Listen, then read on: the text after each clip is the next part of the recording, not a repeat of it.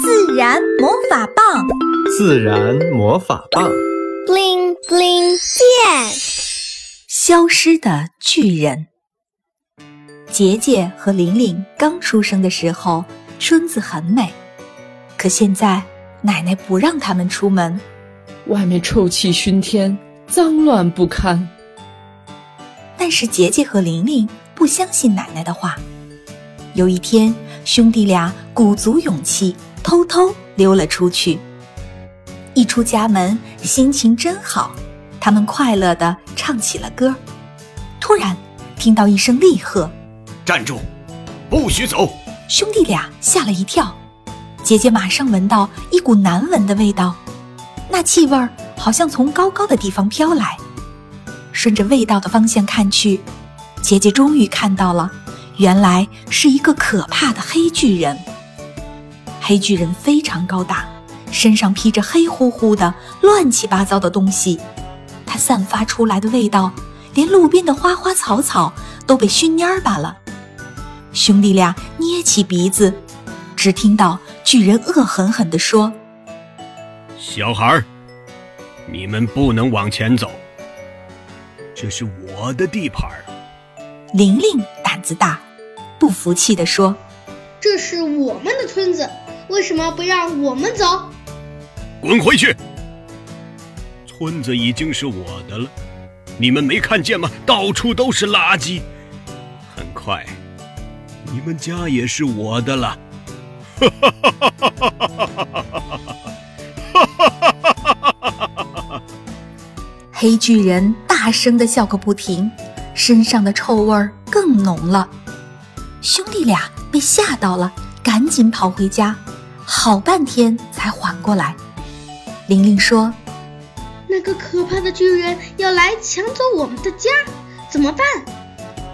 杰杰沉默了半天，突然眼睛一亮：“如果我们有办法让巨人变小，是不是就可以打败他？”可是黑巨人那么大，我们跳起来都够不到他的膝盖呢。咱们肯定可以找到办法的。要不我们再仔细看看黑巨人？玲玲虽然胆子大，可是被杰杰的建议吓到了。我们有爸爸买的望远镜啊，我们到楼顶上去看。兄弟俩拿上望远镜，噔噔噔，三步两步跑到了楼顶。他们用望远镜认真地观察着黑巨人。黑巨人身上好多玻璃瓶呢，你看亮晶晶的。看，黑巨人身上还有很多的菜叶子。兄弟俩把侦查结果一一画在本子上，有玻璃、菜叶子。衣服、纸张，还有很多五颜六色的塑料袋。两个小脑袋凑在一起，讨论如何让黑巨人变小。突然，玲玲跳了起来。杰杰一听，不错，于是兄弟俩再用望远镜仔细观察玻璃瓶的位置，记录了下来。他们最后决定，趁黑巨人午睡的时候，悄悄靠近。拿走他脚上的那些玻璃瓶。第二天中午，兄弟俩溜出去，戴着口罩，悄悄靠近黑巨人。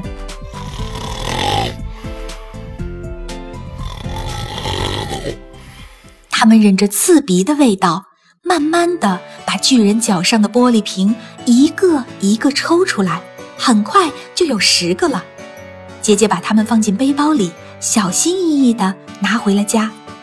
到家后，兄弟俩给脏兮兮的玻璃瓶洗了个澡，玻璃瓶终于露出了原来的颜色，有绿色的、棕色的、蓝色的、紫色的，真好看。爸爸一进家门，他们就迫不及待地请爸爸帮忙。爸爸叮叮咚咚地忙了一个晚上。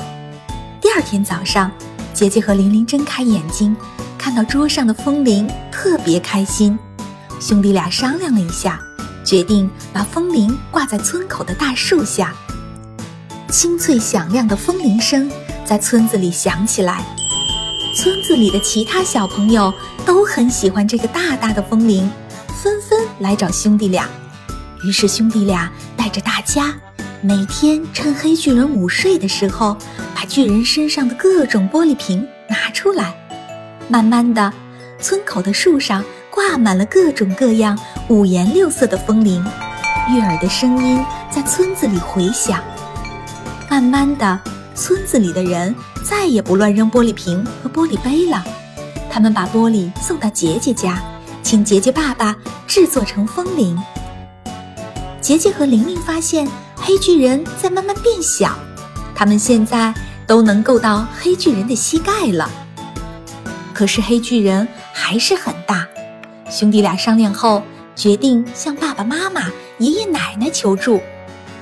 爸爸建议纸张可以收集起来。做成纸浆再次利用。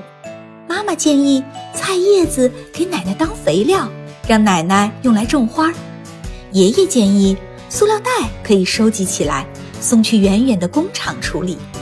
奶奶建议把旧衣服收起来做手工。爸爸妈妈、爷爷奶奶一起帮着兄弟俩把黑巨人变小再变小。慢慢的。杰杰的好朋友约尔一家也来了，玲玲的好朋友然然一家也来了。终于有一天，黑巨人消失了，村子里再也看不着垃圾了，到处都是花开的味道，风铃声阵阵。奶奶笑着说：“以前的村子回来啦。”小朋友们，你身边有这样的黑巨人吗？你能够做些什么来阻止黑巨人长大呢？